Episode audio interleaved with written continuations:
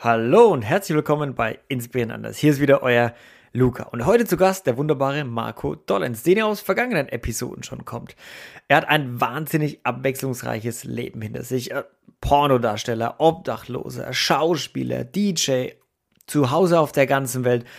Sprechen wir heute ganz viel darüber, wie es für ihn war, ein paar Monate auf der Straße zu leben, wie es ihm dabei ging, was seine Erfahrungen sind, aber auch, was seine Erfahrungen als ein Nacktmodell waren, um was es ihm im Leben wirklich geht, warum er sich auch dazu entschied, keine Kinder zu bekommen und viel über AI, Artificial Intelligence, wo das alles hinführt. Aber ohne weitere Umschweife, Marco Dollens.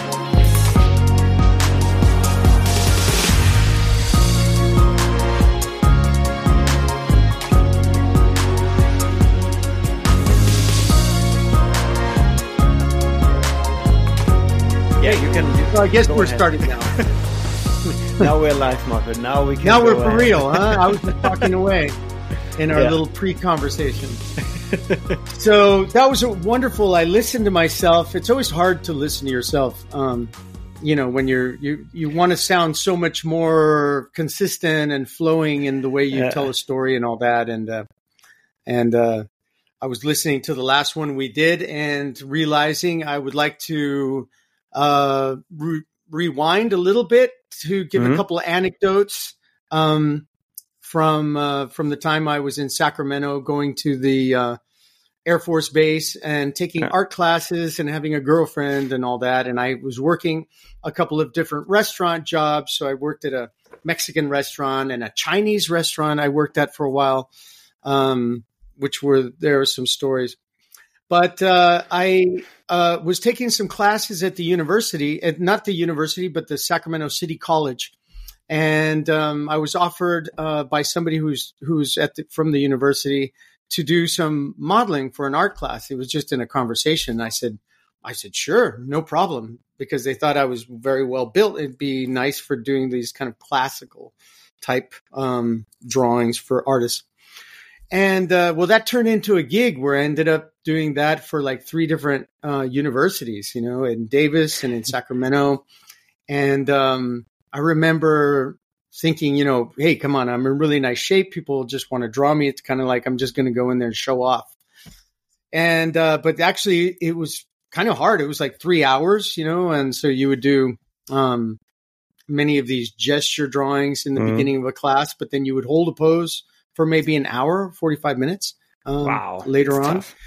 I mean, And uh, yeah, it's a long time to just be very, very still.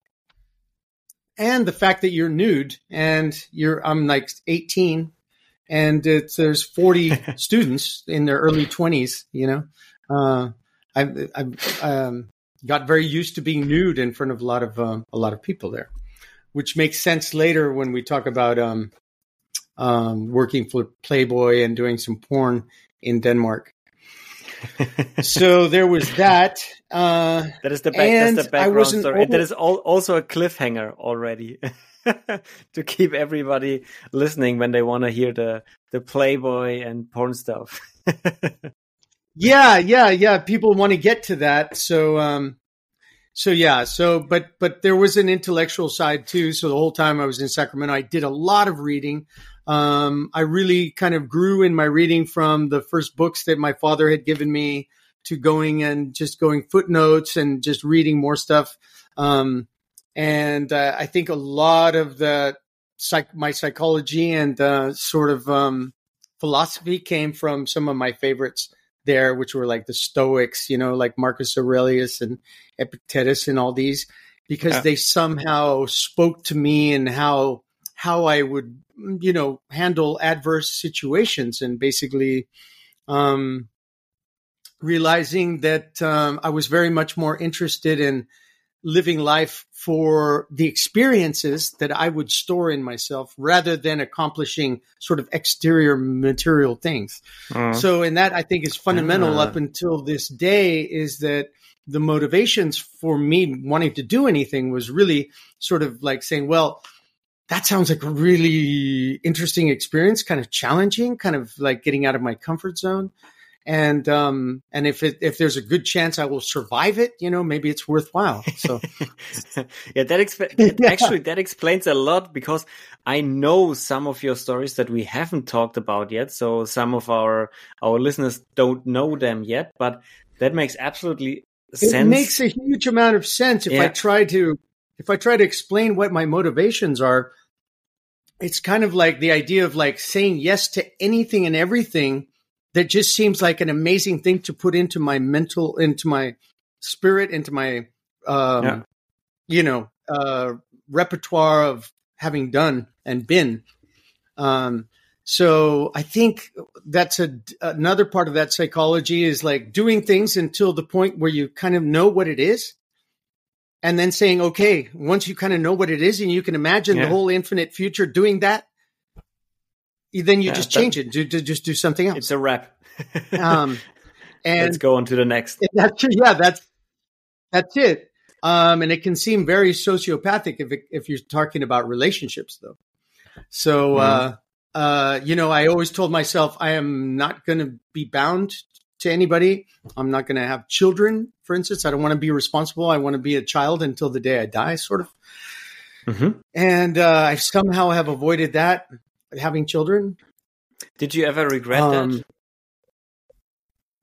No, no. And, uh, you know, to kind of skip to the modern day, I have um, developed a quite a close relationship with a lot of the children from my of my first cousins. I don't have any brothers or sisters, but I have tons of cousins. Which later, when I lived mm-hmm. in Chile, I got to be pretty close with. And you know, when I was in Chile, they were very much younger. They were you know 10 12 11 12 but now they're in their 20s and because they know the, of me and i have kind of like a mythology about the crazy uncle who is lives all around the world doing all kinds of crazy things and uh, and probably when we were younger my cousins didn't want my their children to ever have anything to do with me hopefully uh, now when they're older, model, yeah, please. you know, he's he's probably softened up. He's older now, you know, he's probably safe enough to be around.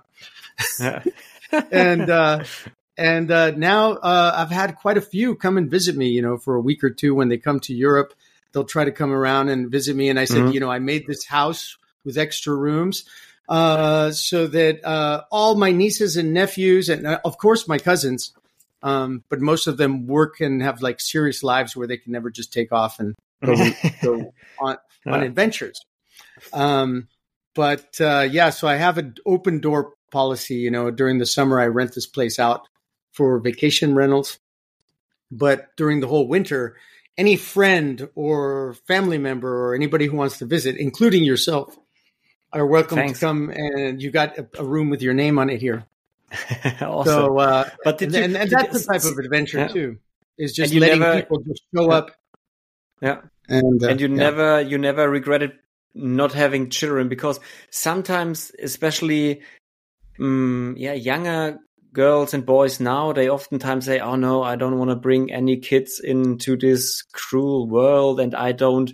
Uh, can have kids because I want to make a career, especially women no, I want to make a, I want to have a career and, um, I, I want to really put a lot of time into that. And then suddenly with in their mid thirties, sometimes they wake up and say, Oh God, oh man, I really should have had kids. And then they are stuck where they are with a great career, but no really husband yeah. material inside.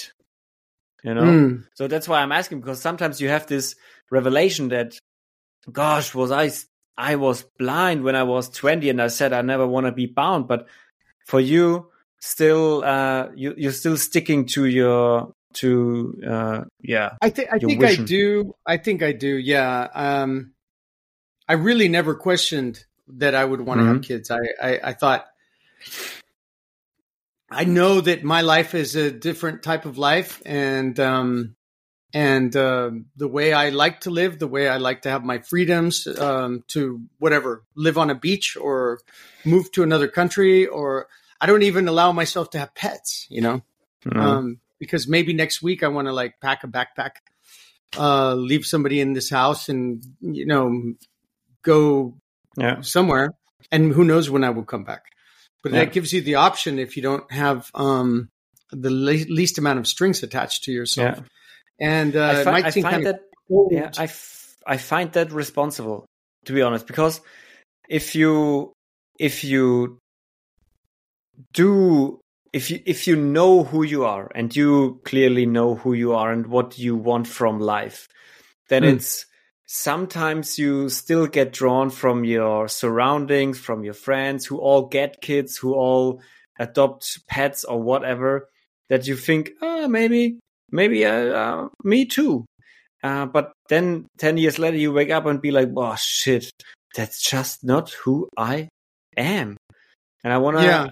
so and therefore i find it very very responsible from you to say i know who i am and i'm not i'm not built i'm built for a different life I, I agree. That's that's that's actually the way I look at it. Um, if I if I really meditate on it and how I feel about it, there's also um, there's also the thing that I think when I was younger, I really needed a lot of my solitude. Also, like I could be extremely social, extroverted.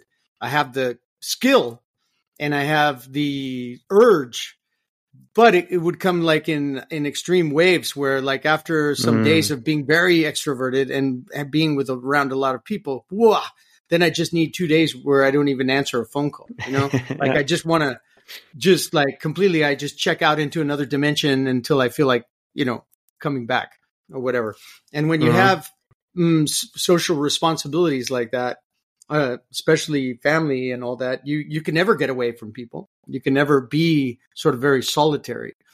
Um, and and I guess some people do, and they're just very bad parents. so, true yeah true Yeah, But, yeah. uh, They're yeah, the ones I- that I- lock themselves in a study and don't come out. And I, I just remember my father being locked in that study. Yeah. Yeah, I mean, somehow after so many conversations that we had, somehow I find it a pity that you don't have children because you could teach so much to them.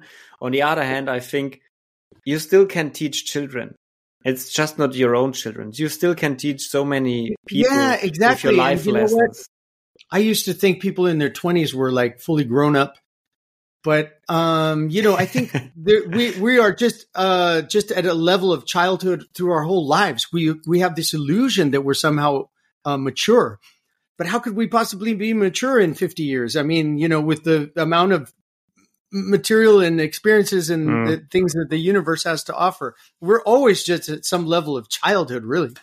Um, Yeah. So I think um, I think uh, the, the, the all these uh, younger nieces and nephews that have come around here and uh, friends, um, you know, there's always an exchange where you know we're learning from each other, and I I always feel like I learn a whole bunch from Oh, young. you, oh, wow, wow, I, I boy. mean, I just I yeah, was, yeah, I can, I can, I can feel that because I I'm learning as much as they are for me, for sure. Yeah, I was for five years. Uh, I was a football coach for a youth team. So they were Mm. 13, 14, 15, 16, 17, and so on for five years. And actually, I didn't play any any soccer at that time, but my skills improved only through teaching.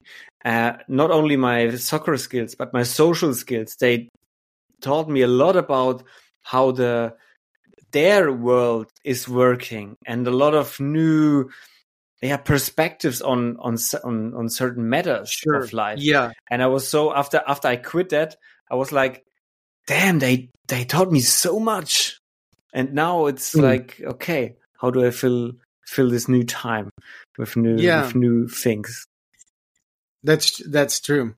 Uh, one one yeah, one thing about uh, younger people, I think, is that um, many times they could exercise much more their in-person social skills. You know, they have so much of their energy is dedicated to um, their online personas and their Instagram True. and their Oh, yeah. a bunch of Boy. things. And I mean, I even found you know them uh, like this last ones with a couple beautiful. My niece um, came here with her boyfriend, and when they arrived, they were going to just stay like five days. They just moved to Madrid from Chile, and um, he had conf- he told me he says I want you to help me because I want to um, ask your your niece to marry me. I was like, whoa, blown away. You know, I'd only remember, I'd only ever been around her when she was like 10 years Mhm. old, you know, like 15 years ago. She's like 27 now, actually. Um, in Chile, um, my cousin, first cousin's daughter. And now we come here and her boyfriend, uh, says, this is such a magic special place. I want to make this the place where I ask your niece to marry me. So I talked with him and I figured out, you know, that there was this one restaurant that's right next to a cliff that has a private beach underneath. And we'll go there like, hey, it was just a spontaneous idea of mine to stop by there. Um, just at sunset, you know. so we could get a drink and they could walk down to that beach, you know, just to go check it out. Uh, but he already had the ring and he had everything ready. Um, and it was really a beautiful moment. It was amazing that just spontaneously I got to be, I mean, come on, if you're talking about being a parent and experiencing some magic moment with a young person, I mean, that was, that was it right there. True magic. Um, um, but uh, what I was going to mention is that you know even then they were here for a few days and they might be in the same room and they'd be sending text messages to each other. You know, Yeah, that is. Uh, Yeah. it's kind of a funny thing. Like uh, Yeah. they're both reading something and they see something funny, so they send each other a sticker or something. You know, sitting like five meters away. And then the other one is sitting over here, and the other one laughs, you know, like, and then looks over at them. They look over there, and then they, she sends him back a sticker or something.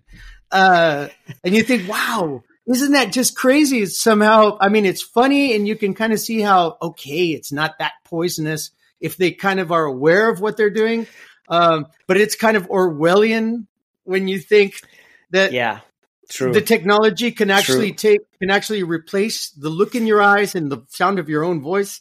Um, it's pretty. yeah, that but that's the direction which we are heading, right? I mean, it's always, it, it's always getting, or it's, uh, it's getting more and more digital. Also, communication. I mean, look at Neuralink, the the one company of of Elon Musk, where Mm. they plant a, uh, an implant in your head or a chip in your head, and you can Mm. kind of communicate through thoughts, which is sure. pretty which is pretty amazing if you think about it how technically advanced Mm, that is Sure. and that we can at least try doing that and at least there are many many uh, use cases for that in the world but just I'm go just 100 years away. in in future and just imagine everybody's having one Neuralink and is not even using its its mouth anymore. It's just communicating through Sure. through thoughts which is wow, crazy. I mean the the acceleration of technology to me is is yeah like we couldn't even imagine what's going to be in 40 or 50 years. I mean it's just impossible to imagine. Um you know everything that we imagine aliens would be able to do you know when it comes to like l- talking to each other without speaking well hey we're already doing that with the mobile Yeah. phones right? i mean guess what uh, guess what? Happening. You know, and uh, if you can actually do it without having to hold a thing in your hand, but you actually just have it attached to the side of your head, um, and then um, you can actually just project all the other virtual spaces around the world in the universe in front of you, just through the same Yeah. technology you have in the uh, the i the Apple uh, virtual glasses. Only now Yeah. you don't need that. You just need a little whatever. I mean, of course. And uh, you know, in conversations about aliens, you always think, well, these people should be like a million years ahead of us. So Mhm. it's just ridiculous. Yeah, um, true, How true. technology. I mean, 30 years ago, we were still r- running around in little beat up carbureted uh, vehicles that had no, Yeah. that only the only wires that were in them were to turn the headlights on Yeah, true.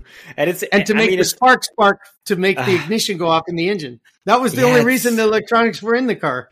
ah, yeah, it's it's it's crazy how far advanced we got within only a hundred years. If you go a hundred years from now, it's crazy. Go two hundred years from now, or And not only it- that, but it's Yeah. I think it's multiplied by the fact that we're creating a much a much faster, um, more intelligent brain than our own. So the AI is going to be able Yeah. to develop all these technologies like a hundred times faster than we would do it naturally with the own speed of our own creative ideas and brains. Now we just tell the super brain what we're kind of trying to do, and it just does it. You know, warp drive, right? It's like what? Yeah, Marco, I want to know your take on on this on this thought. We as the human species are the yeah so to say the mechan- mechanic cater- caterpillar. So we're building a cocoon and what's co- we don't know what's coming out but it's called ai and maybe it's a butterfly and we are kind of giving birth to this new kind of intelligence which is right.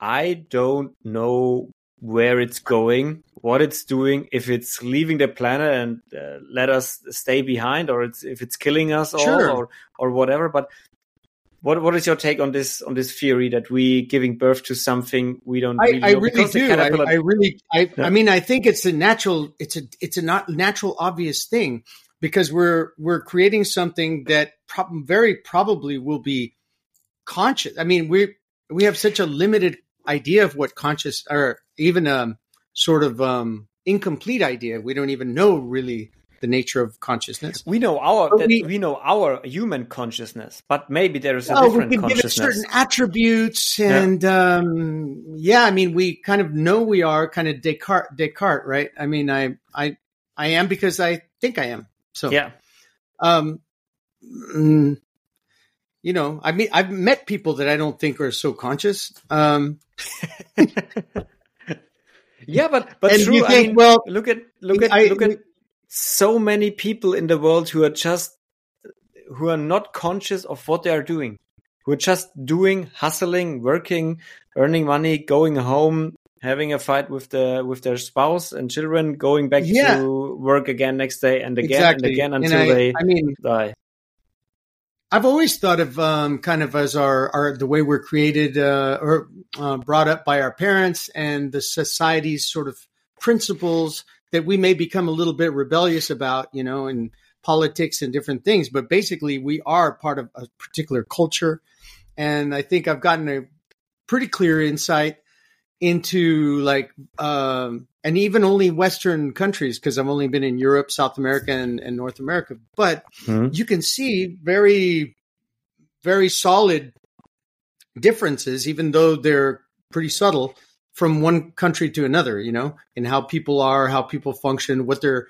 what their mm, pyramid of va- values is you know what they think is important. All, all these things are just a little different in every country and you think of it as like uh, we we we do have a type of uh, soft or software um, in us that functions with a type of algorithm. You know, I mean, um, and uh, and if you if you do want to live in harmony and in sort of a cooperative, good, upstanding citizen in any society, you do have to do your very best. Uh, you know, to adopt and become that algorithm. You know, Mhm. that's if you don't want to have any problems in your life. You you want to kind of like do things the way you, you should do them, the way everybody's telling you you should, because you know you're going to be happy. We'll guarantee you're going to make money. You're going to be not having any problems, and uh, you'll get your benefits at the end. And you know, so yeah, I, I think we are um, strictly caught up in a in a you know either you're going to follow the rail line and uh, be in harmony with uh, with the system, or or you're not. And uh, but uh, I think the new generations that are born or that are entering the the work, work workplace now, they are more driven from purpose than from just working for money. Like our parents, or for me, parents, my generation, we are more like, yeah, we need a safe. uh, You lived in Germany for some time, so you you know we are really security driven. So we need a Mhm. stable job. The best one is a lifelong work contract. that would be Mm. the absolute God. best I to mean, have. it just you- just the idea is like, uh, or or I mean, it is an Orwell. I mean, Orwell is called Orwellian because of Yeah. true true systems that we have to try to abide to in uh, society. Yeah. Um, I and think, the, and I uh, think the next generation is more purpose driven. Like they are more looking for jobs that give them a purpose, that they feel good about doing, not feel good about the money, but feel good about doing, giving something back to the world, making the world a better place. Don't you think so? Yeah. Wow. Well, that's a that's a huge step. I wish that was more. I mean, I hope that becomes much more abundant. But I, I do believe that uh, people are more preoccupied with their well being now, um, Yeah. and that their well being it cannot be completely rooted in how successful they are at work. So I Yeah. agree with that. Um, yeah, I, I ne- I've never had that issue of of being a sort of ambitious and thinking that I was going to construct any kind of normal normal life anywhere. Yeah. Um, so, uh, and uh, I think to the degree that you're not worried about the consequences of that, you know, um, for instance, not having anything, just leaving everything behind and walking naked off into uh, horizon, um, is uh, when you've experimented it a couple times, you realize it's not that bad. Then you feel that I've felt per, that I'm very free to do whatever the hell. I mean, you know, very most likely I'm not going to die from the experiment. Mhm. Can you? and going- I going- think that's necessary. Huh? Uh, I think it's necessary to give people a little bit of um, if possible, and I think that they're getting that from what you just said. Give them the idea that they can take many more risks in their life, and they can experiment much more. Um, and uh, and and that losing stuff, stuff is just stuff. You can always get more stuff. Yeah. Um, I've lo- you know every time I've left a part uh, an apartment behind and not seen it again, full of my furniture and my books and my paintings on the wall and everything else, and a closet full of clothing. I can get someplace else and get some other furniture, some other books, and some other clothes to stick in a closet, and it's not that big a deal. Yeah. You get you you get over it pretty pretty fast. I Get I over think. stuff very easy. Um, it's a little bit reminds me of that saying about experience. You know that uh, people realize that they regret the things they didn't do more than the m- Yeah. you know uh, more than regretting things that they did. And it's kind of like hanging on to stuff and securing, you know, your material is just a complete waste of time. Like, um, you'll never regret walking away from stuff that much. What you could regret is is it is is having strove so hard to protect that stuff. Yeah. That is much more of a danger.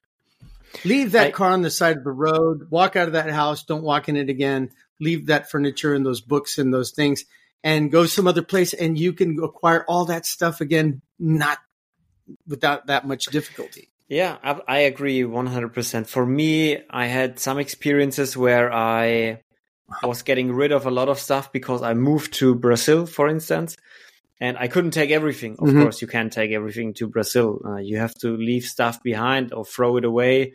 And then I came back to Germany and I, I saw all the stuff that I stored in, in boxes in my parents' house. And I was like, gosh, I didn't need that stuff for two years now. Do I really need it? and I threw away Yeah. so much, 90% of it, only like plates and cutlery I, I kept because that's what I really needed. But it was It really is crazy. ah so relieving. And ah, that was ah, so good to have Yeah. to have less is so it's such a awesome It- feeling. It really is. It really is. And I, I learned that lesson very young that um, also just not to take very much. Um, even though you have an option to take a couple of bags with you, it's, if you can, I now when I travel for a month or something, or even longer, uh, you can usually fit everything in a backpack. I don't need a suitcase. I don't need even a carry-on. I can put it in pretty much in a backpack and be pretty comfortable. Just have to select the items that you know Yeah. you will use, and then you can always acquire some other items when you're there. Yeah, if really something traveling is missing, you always type of get it. Physical, physical freedom. Um, uh, luggage is always like a when you see people in an airport or getting on a train, it's like a ball and chain. They're attached to this thing full of stuff. It's like that's so a good crazy. that's a good picture. True. That's a good picture. Because often yeah, they're just think, dragging along Yeah. this thing. and, it's so and, funny. and, and everybody who's visited me, uh, I've always questioned, "Oh, did you use all the clothes in that in that suitcase?" I mean, I'm just curious. exactly. And they're like, "Oh my god, no! You know, half the stuff I never even put on." Yeah. You know, they say, "Hey, well, just in case, I'm going to take this one," and oh, just in case, I might take that, and they, and they don't end up using sixty percent of what they have in that yeah. bag. But I'm but I'm guilty of that too sometimes because I sometimes go traveling somewhere for a week or two, and I pack my whole suitcase, and then I go home or I arrive home home again, and I'm like, I don't even need to wash half the stuff because I didn't use it. I wear the same no, no. same t-shirts or shirts for for a couple of days. I yeah. could wash there. I didn't wear t-shirts at all because I only was at the beach or it was so hot. Yeah. whatever. You don't need. And now I I I mean um, literally, I, literally yeah. I mean you it depends. It you know I I like to try to go and have different types of experiences. So I want to be able to go to the opera maybe. if, I, if I want. maybe. But yeah. basically, I'm going to probably be on a beach, you know, and I'll be in a fancy restaurant maybe at some point, and and but but you know whatever. So I'll say okay, pants, shorts, um, some kind of athletic shoes, dress, maybe some dress shoes if I might go to uh, fancy places, mm-hmm. uh, sandals, two t-shirts, a button shirt. It depends on if it's winter or not. And if it's yep. winter, I'll usually take you know my uh, dress coat and then put a heavier coat over it to travel on the train or whatever. So you just yeah. have the, you know, um, but basically you can adapt to a variety of situations just having just the minimum amount of uh, elements that you need. How do you how do you avoid buying and storing and stashing more and more stuff in your life? Because the society is suggesting to us that we all the time need more clothes we need more books we need more things in our in our lives how mm. do you how do you avoid stuffing your apartment well one of life? the things i uh, the reasons i avoid is um part of the way i can be very very free is being very austere um mm-hmm. so i don't make uh, anywhere near as much money as a, a lot of my friends make um, I keep my things really simple. I don't have kids I'm putting through school. I don't have a lot of things. I do most of my entertaining with food. I invite people. I like love to cook, so I, can cook a lot of nice things and with wine, and I have a nice place to entertain people. Normally, when I go to places, I'll order a tapa. Here in Spain, you order small yeah. things to snack and wine to converse with friends, and that's it. I I have I avoid moving my car very much. I have a I have a an old German Audi uh, Audi with a six cylinder and a twin turbo, and it I like the car because it's very comfortable to drive, but um, it sucks so much gasoline that I try to leave it parked and not move yeah. it as much as possible. And I don't have to leave this town very much, only to go into Cadiz sometimes. You know where I am, I guess. Yeah. In uh, Conil de la Frontera is like, yeah. And so basically, you know, I have electricity, I've got a little bit of gasoline, um, entertainment costs. I mean, I don't spend a lot of money. Mm-hmm. Um, and one of the ways of doing that is, you know, if I get a, if I have one of my favorite shirts that I use for, you know, going out or whatever, and it gets a little hole or drops a butt, you know, I fix things. I'll take it to the seamstress and I'll have her, you know, I'll have her fix things. I have some jeans that I thought, okay, that hole's pretty bad. But you know what? It could look it could look pretty cool and look like I, I meant it to be that way if I just have the string and put a patch on the inside and put some crazy colored string on the patch. And then she goes, Yeah, that doesn't look bad. I'm like, Come on, it looks great.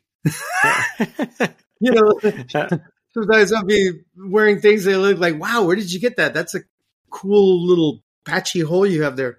Yeah, well, actually, it's a naturally developed one. Yeah, it's a self-made. yeah, yeah, yeah. So uh, I think there's something to that uh, 19th century attitude of just buying nice quality. I like nice quality things, mm-hmm. but actually fix them. You don't know how many times I've taken shoes to the shoe uh, guy, you know, to fix a little hole or yeah. to replace the, you know, because they're comfortable, they're nice. You don't have to. I'm not a very. I'm not much of a consumer. Um, I have nice quality things, um, but I just uh, fix them. Yeah, your, and so I don't behavior, spend a lot of money. Your behavior is the death of capitalism, I suppose. Exactly. yeah, yeah. Mar- Karl Marx would approve of my. Yeah, uh... absolutely. But every capitalist would. Oh God, we need to sell him more. He needs oh, yeah. to spend more money. This guy. Well, what do I spend? I, I consume. You know, I, I'm a great contribution to the capitalism of my local community because I must visit every bar and every restaurant. you know, uh, always, always. I, I, I, don't mind spending money uh, for enjoying the moment with people. Mm-hmm. So I can go with a couple of friends that I that you know and just say, you know what, I really want to have a conversation and have a couple of drinks with these guys, and I can spend 150 euros sitting with a couple of people. I just want to spend a couple hours and really enjoy yeah. it. Um, that doesn't and that doesn't yeah. cost me. That doesn't is not hard for me at all. But I will yeah. never easily spend 150 on a pair of tennis shoes. Mm. But I will easily spend it on a couple of bottles of wine and some good food with some yeah. good friends. Just like that. I, I, mean, no question. Other priorities, other other other areas of capitalism that you are you are spending your money in a little bit, so to say, so to say. Yeah, I don't know if that type of um I guess it's a luxurious sort of hedonistic thing where you know you you want to really enjoy the moment. Um and of yeah, course it, I guess it, that's it, part of it's a consumer it fits to you because you said in the beginning you are collecting moments, you're collecting memories with beloved ones and not yeah. collecting things and stuff. So it just makes sense that what you yeah. have you spend in more moments. Yeah, more memories. Yeah, moments. Um, so, and I think, I mean, wealth. We were talking about this with um, a couple of friends of mine, with two, like uh, two other extreme versions of that. Uh, I have some friends that have a lot of money and a lot of wealth in California. But when I visit them, one of the things I always notice is I'm going to have to tell them very far in advance that I'm coming to visit. And I'm going to have to say, hey, you know, I'm going to be there from this week to that week maybe we can get together and they're really let me get back to you and and then it's going to be maybe Tuesday between two and four or something like that. Um, and you're and like, contrast that, and yeah, and they always seem a little bit like they're really trying to work out how to do it.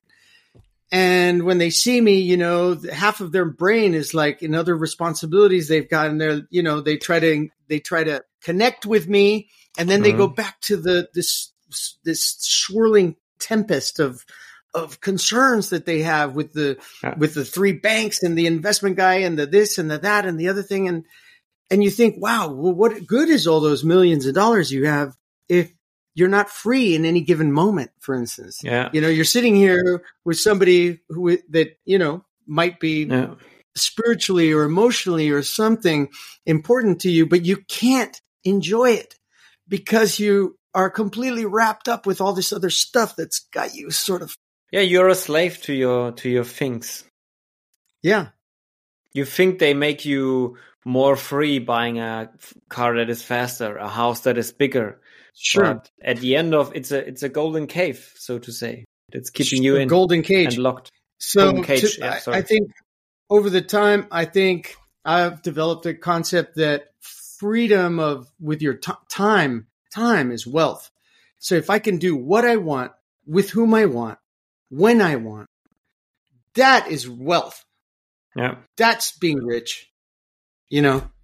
And that uh, is also it, that is also coming back to stoicism because one of the things I don't know if it's Seneca or Epictetus who who says it, but he mm-hmm. says you are easy on your purse. You spend uh, no, you are you are not easy on your purse because you think twice before you spend money on something expensive, but you're easy with your time.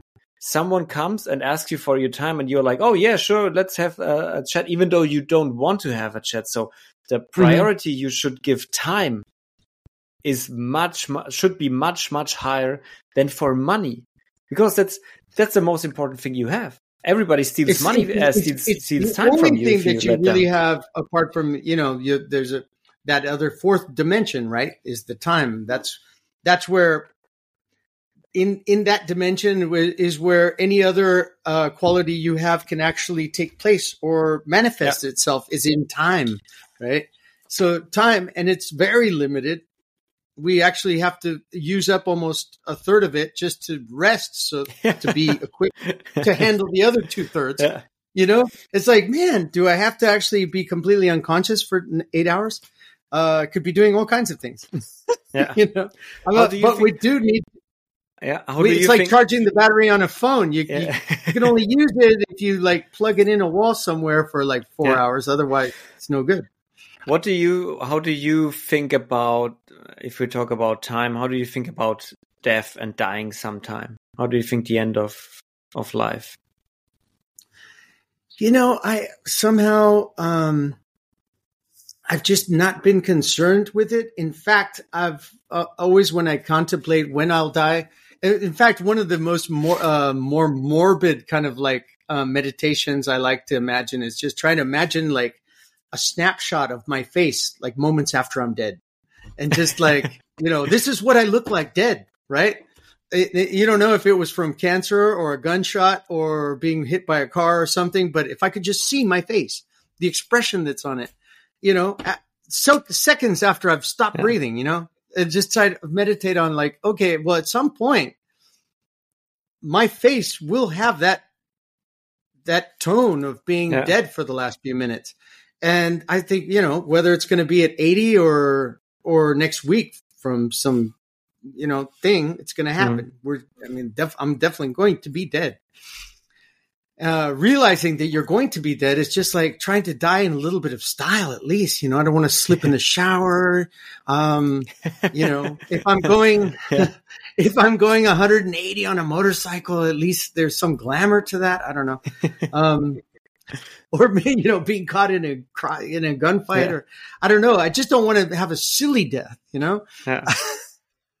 uh It's like going going going free climbing. happens- Going going free climbing. Everybody knows, boy, what are you doing? One small Oh, mistake and you die, and then you everybody's around around your coffin, and it's like, yeah, man, we are so we are so sad, but that he's dead. But but obviously I mean- it was coming I mean, he could have avoided there it. was i mean he had it coming yeah, yeah.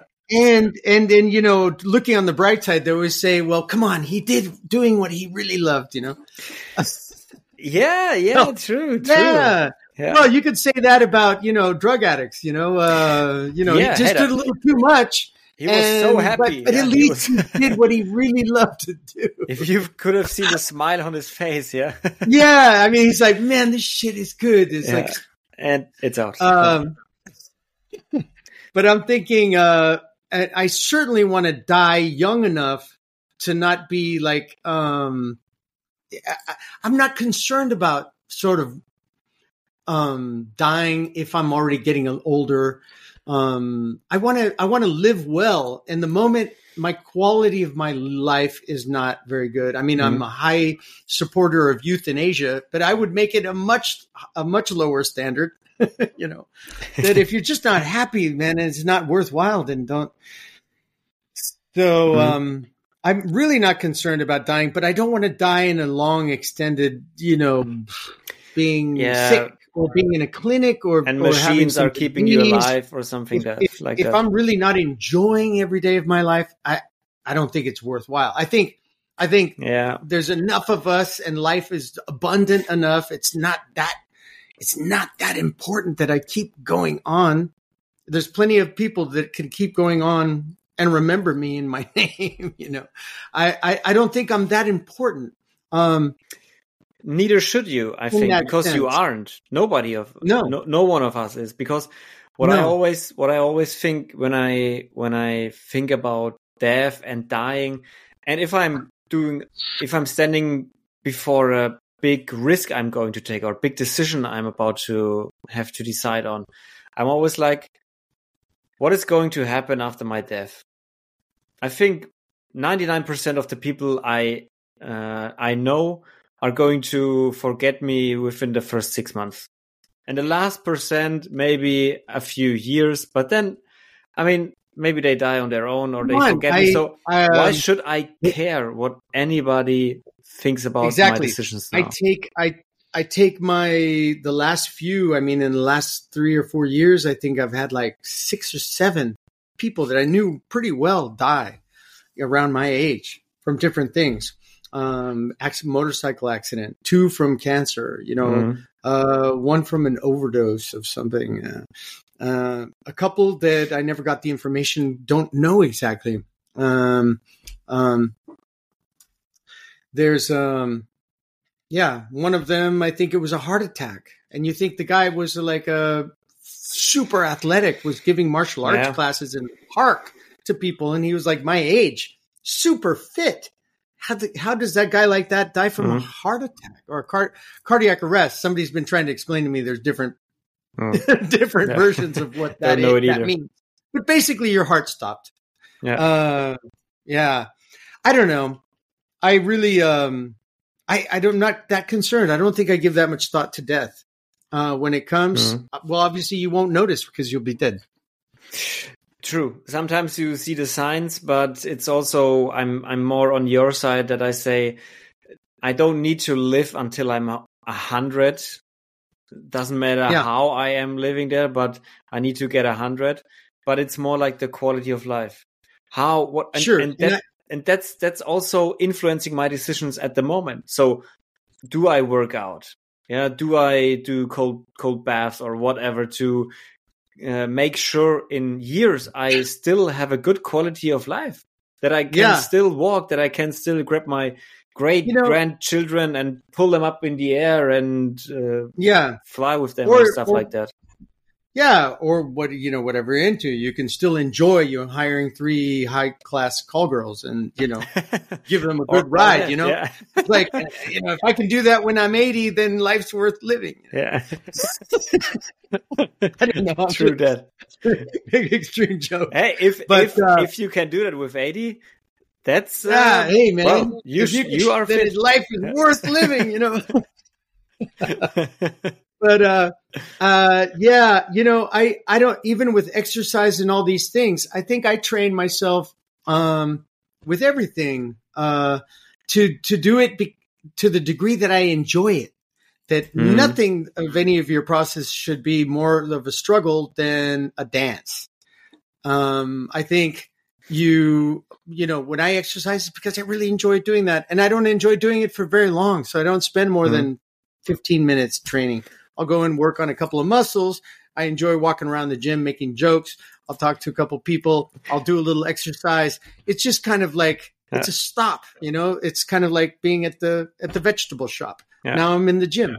Um, yeah, I, I agree with you that, that the things you do, they you should enjoy them. you should enjoy it. But If you I don't also- enjoy it, don't do it. Yeah, but I also would say, I, or I would add that sometimes it's okay to enjoy it afterwards, after you've done the thing. So, example, cold showers. For me, I do cold showers. and- achieve- the achievement of it. yeah, if you are under the cold shower, it's no pleasure at all. But you step out and you feel like, wow, uh, God, I feel amazing. Yeah, and that's like, okay, it's it's worth it's worth the the pain, so to say. Yeah, yeah, yeah. Okay, but I mean, you're you're talking about you know seconds later or a moment Yeah, later. yeah, or Um, even minutes or yeah, hours. but you are yeah. enjoying you are enjoying it because you're you're doing something that's very strange. You're getting high. I mean, yeah. Uh, when you when you do a lot of weight training or things like that, um, or bar work, um, calisthenics, um, and you get into the routine of it, you get a high from getting that pump of all that true. blood in your muscles, and wow, you feel really powerful for for an hour. You know, your body's all fixed up like that. Um, so yeah, it's a high, and if you can get to doing that because you enjoy it, well, it's also good for you. You know, Yeah, yeah, true. so you, there's ways of tricking yourself into doing things that are fun and enjoyable, and they also happen to be good for you. Yeah, absolutely. But I, what I what I would add to that too is, and where I wanted to go, that it's sometimes okay to have the pleasure afterwards, because I oftentimes hear from from yeah younger people that they try out a new profession. Uh, they go solopreneur for I don't know digital marketing or whatever, and then they Hmm. build up their business. And after a few months, they see ah, it's not growing like I want it to be. I don't have the success I want to have. So there's a there's a um, there's there's an obstacle. So it's not meant to be. So I'm just going to the next thing, and I'm always like, yeah, but I mean, you should give it a little bit more time, and it's okay that it's not 100 per 100 percent of the time only pleasure. It there are times No. in your life where it's dark and where it's painful and where the pleasure comes afterwards. Sure, so, sure. I mean, I think I would, I, I, I could throw in a bunch of my impulsive um, adventures, knowing that I'm going to go into a long dark phase, and who knows how the hell I'm going to get out. Yeah. Um, you know, like when I decided, hey, fuck it, you know, I could use a little discipline, and I go into the Air Force at Police Academy. Completely different from anything uh, that I'm that I would anybody would predict I would do. But I know that I'm in there for some good time and it's probably not going to be a pleasure. you know. Uh, but the satisfaction when you actually make it out is yeah, I see what you mean. Or the or the the you know I guess the first couple times I decided, hey, you know, I I I tried being homeless when I was like 14, living in New York with my father. Mm-hmm. It's not actually that hard. It's not that big of a deal.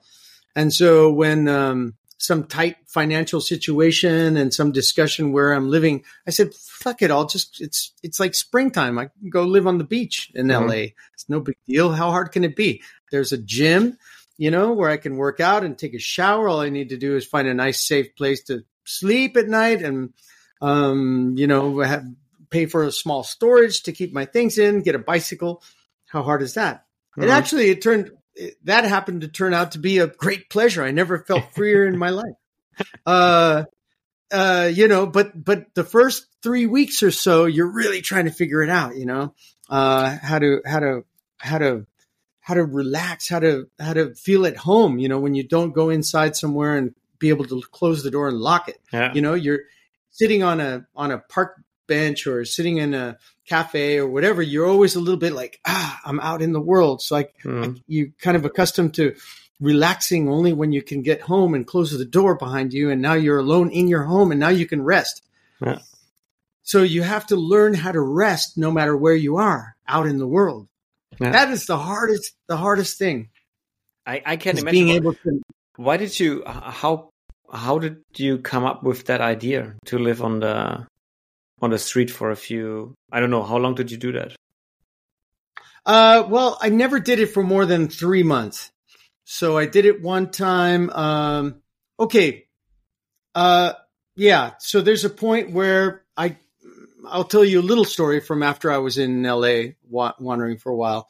Um, I did some photos. I did something for Playboy. I did something for Playgirl magazine. So I come up on the cover. I'm on the cover of Playgirl in 1991 and I get invited to a TV show in New York by Joan Rivers, who was very well known at that at that time, ninety one. So um, they say, you know, you want to come out and do this show? It'll be two days in a row, and um, they put me in Trump's Plaza Hotel back in nineteen ninety one, and um, and for some reason I thought, okay, well, I'm just going to make my flight because they'll pick me up in a limousine and they'll take me into the hotel. And then after the show the limousine will take me back to the airport. And i said well if i make the trip for two weeks then they'll say yeah we'll just send a limo wherever you are. Um, you know when you need it to get back to the airport okay uh-huh. fine so i figured i would just surprise my father and then mm-hmm. i would just come and visit him in new york because he lived there and um, because we had talked a bit and he seemed to be friendly and I thought, hey, you know, it might be a great opportunity. I'll just surprise him and I'll just come and visit him and stay for a couple weeks. Anyway, so I did the TV show and um, I called him up um, after the day after the show, and I had to check out the next day on from the hotel, Trump's hotel, and he's like, "You're in New York, and what? You think you're going to come and stay at my house?" well, forget it. You're not coming to stay at my house. Goodbye. So I'm just like, whoa, okay. whoa. So what happened there was um, that was the first time I actually was kind of homeless, not like just being mm-hmm. locked out of his house. But it's kind of uh, interesting that it was directly related to him again. Yeah, again, so, again. So, um, so I was uh, I was two weeks that time homeless in New York City and uh, basically many of the nights I would meet some, you know, uh, and I've just been on an international or on a national television show, so people would actually recognize me when I'd start talking to them in a bar or something. So I had many lucky nights with, uh, you know, cocktail waitresses and people inviting me to parties and things like that. But I must have had like four nights out of those two weeks where I would, you know, basically be, you know, sleeping, sitting in a 24 hour coffee shop or, mm. you know, whatever I had to do. But basically there, I didn't have a home for two weeks and seemed pretty, it actually seemed pretty easy. Um, and the fun thing was that I was regularing in the afternoon. You know, I'd kind of like go into a lull in the afternoon, and there was this um, coffee shop where I'd always chat with this uh, waitress. Mm-hmm. And I kind of run out of money too. I, I, I didn't have much money, so um, I was in there, you know, counting my change, getting my cup of coffee, and I'd sit there for a long time. And she'd be like, "Don't you have a house?" No, I live in L.A. I'm kind of stuck here for another week. Uh, but hey, when when I'm going to take off back to LA, they're going to come get me in a limo. and and I kind of said it in an exaggerated way. She's like, "Oh, you're so silly," and, and I'm like, "Yeah, yeah, yeah. No, you know, back in LA, and I got, you know, they're going to pick me up in a limo, take me to the airport." Anyway, I made a point of the day that I was going to get uh, taken back uh, for the flight. I was there in the afternoon when she, when she was working, and I had the limo come and pick me up at the coffee shop. yeah. And she's like, "Wow, there's a limo out there." You didn't lie. And comes in and says, "Yeah, uh, I'm looking for uh, Marco Dollenz." yeah, that's me. that's me, Cheryl. Yeah. I'll see you next time I'm in New York. I thought that was like uh, that was like like a movie scene. It was very iconic. Yeah, uh, I, I kind of planned that one anyway, that was the first time I was homeless. Um, and I think the next couple times were like almost 10 years later and another 10 years later. Last time I tried it was in 2014. Mm-hmm. Um, another story. But uh, I felt really, really, really comfortable. And I think I had that um, feeling always kind of like when I was younger that it, I was kind of out in the world anyway, um, especially in New York. Um, so when but why uh, did you do I, it? Why why did you? Was it a conscious decision that you said no? Now I'm gonna live three months on the street, or was there any project? Yeah, or, or a month or two, or huh? however long. And I, I just, it just, it just seemed like a, nor, a natural, easy thing because it was no big deal. Mm-hmm. All I needed was a storage and a back and a sleeping bag. And if it's nice weather, you know, especially both the next times we're in LA, and it was during spring or summertime. Mm-hmm. And usually it was like, you, you know, I'm spending a shitload of money and not even getting, or maybe not getting along with whoever I'm, I'm mm-hmm. staying with because of hours or whatever. Um, the last time I was there, I was um, trying to get a visa to come back to Spain with a visa. So I went to, to San Francisco in 2014 and I was staying with a good friend of mine who said, come and stay as long as you like at my place. And um, so we would have late night discussions and everything. And I'd offered him 400 a month to stay in the extra room he had, which he would Airbnb. So when he actually had an Airbnb, I would sleep on the couch. okay. And I'd gotten a job uh, working. Uh, I was looking for a barman work at the sidewalk sidewalk cafe in Venice Beach. They hired me, but as a security guy, which was kind of crazy. I was like, well, I wanted to be a bartender, but they said, you know, we need somebody in security. So you you seem like you guys you can talk better, so you can be at the front door. And then there were some big guys in there who would just be there the in case of real in case of real trouble. So I would just be the guy at the door, and uh, and so I was doing that, working there and spending my time training a little bit and um, visiting friends in LA and and basically at some point somebody offered him like 800, 800 just to rent the room in his apartment. And I wasn't going to pay him 800. I'd offered him four. So he said, well, you could just continue sleeping on the couch in the living room. But he was always working on his computers, programming, doing mm-hmm. things like that at night. So there's a light on. And I just said, well, you know what? I would be much better off sleeping on the beach than sleeping in on the couch here yeah. in his living room. And then I wouldn't even have to pay him any money.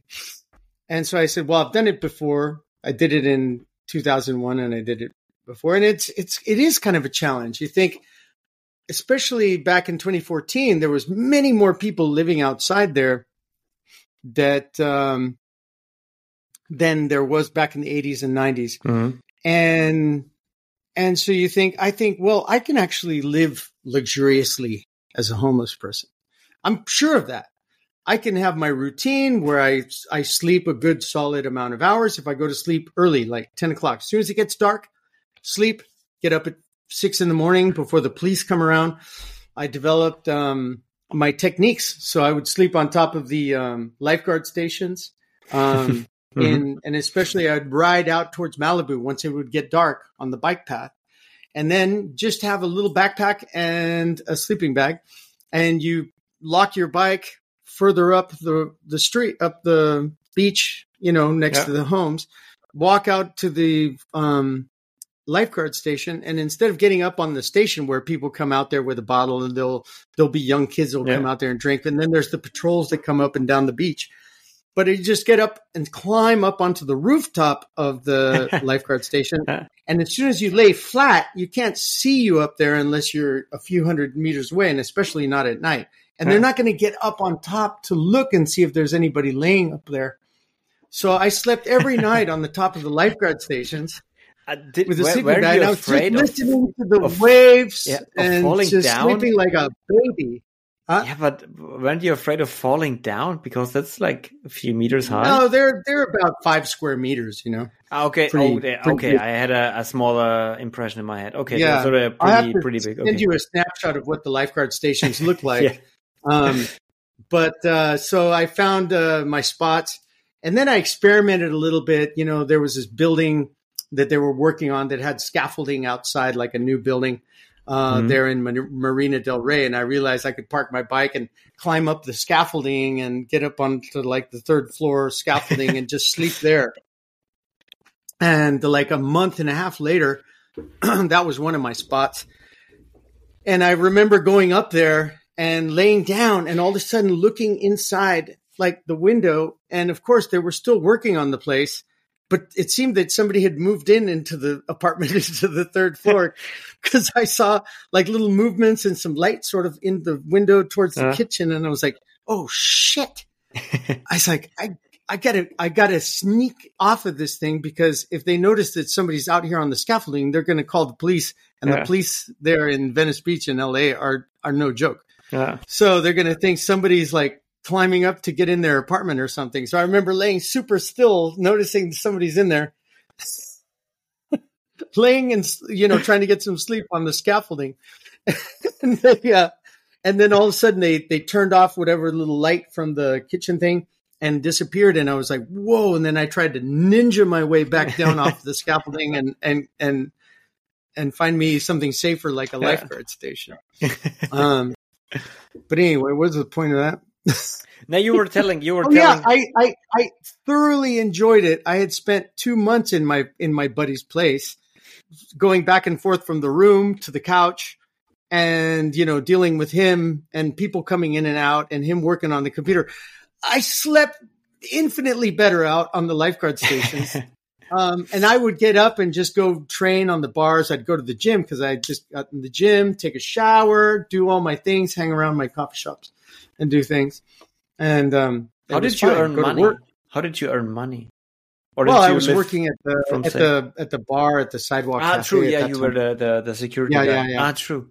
yeah, and uh, So many Yeah, people, Marco. So many people are are afraid of living on the street. Yeah. Because Well, that's that's that's one of the things I was going to say. I mean, if if you can figure out how to live sort of healthy and in style, in because a lot of the people that live on the street are they're they're very very miserable. yeah. They have completely different idea of what they wanted in their life, and there's many people with health mental problems, many people with um, Drug- drug, pro- drug I mean, problems, yeah. mostly drug problems. Um, so there's very few people that are making sort of a uh, adventure travel experience out of living outside. Yeah. Also, not Um, not really every country and every season is made for that kind of living. If you are, especially No, in Germany in the you- winter, it's I'm- like and they're not. Yeah. you like to have it a little bit hotter. You know, it, it's it's it's it's a t- it's a very positive temporary adventure experience to see if you can maintain some sort of psychological healthy balance. Yeah. being in that situation. And I had a lot of practice, so it was no big deal. Um, and if you're on a beach and it's spring or summertime, all you need is a safe place to keep your things, safe place, agreeable place to sleep, and you know, and, and have it. your whatever income. In fact, I had much more income considering I had no bills. Yeah, true. You were saving a lot on rent and other stuff. True. Yeah, and you know, uh, finally, I, I I couldn't get the visa. It wasn't it wasn't that easy. So I just came back to Spain and um, made myself a uh, sort of a partner with the girl in, that I was uh, interested in in, mm-hmm. in Madrid. And um, yeah, so that that was that experience living on the on the beach. Awesome. I mean, but there was a lot of interest. There was a lot of interesting uh, experiences with the living out there. Yeah, oh, I can, I can, I can only imagine what what what else you you. Yeah, the people you can run into. Yeah, I mean, if you and... if you live on the street, what the the picture I and I think most of the people have from people who live on the street are homeless people, like addicts, drug addicts, um, people who have problems in their life, who lost everything maybe, and are forced to live on the street. Sure, and that that's probably like eighty percent. But you have a lot of actually intellectually inclined um, and um, smart uh, people who've just like either dipped into an adverse situation, but they actually make quite a, quite the best of their of their of their situation. Um, and that's always the thing, I, right? It doesn't. It doesn't matter. What, myself. Yeah, and and yeah. it's always also something that that Stoicism or philosophy oftentimes teaches you to.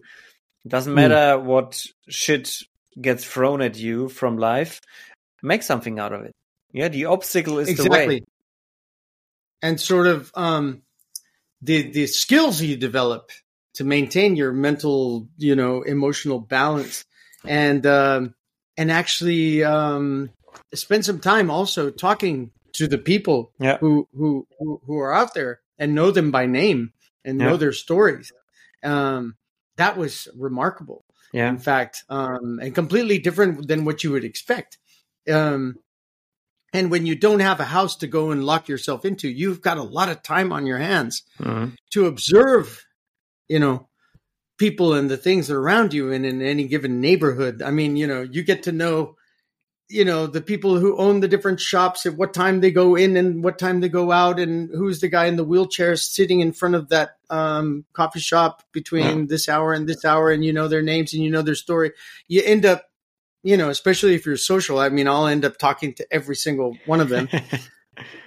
And knowing exact kind of their story and um, they have a whole lives and sense of humor and um, you can it, it's, it's so many so much wealth of things that you can um, that you can get from that True, experience yeah. and the, the, and the emotional and physical survival skill of yeah. just ha- because if you're not afraid of that that's what that's the worst thing that yeah. most people can be afraid of yeah.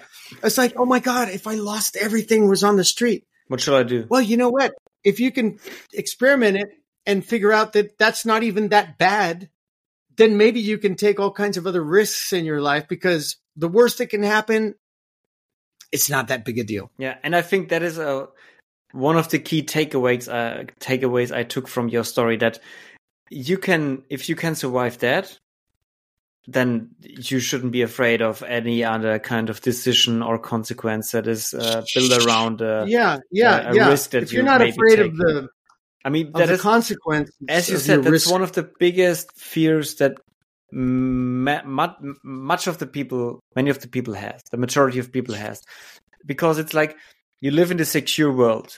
You have your house, your apartment, your surroundings, your support system, whatever. It's everything is secure. And to lose yeah. this would mean losing everything.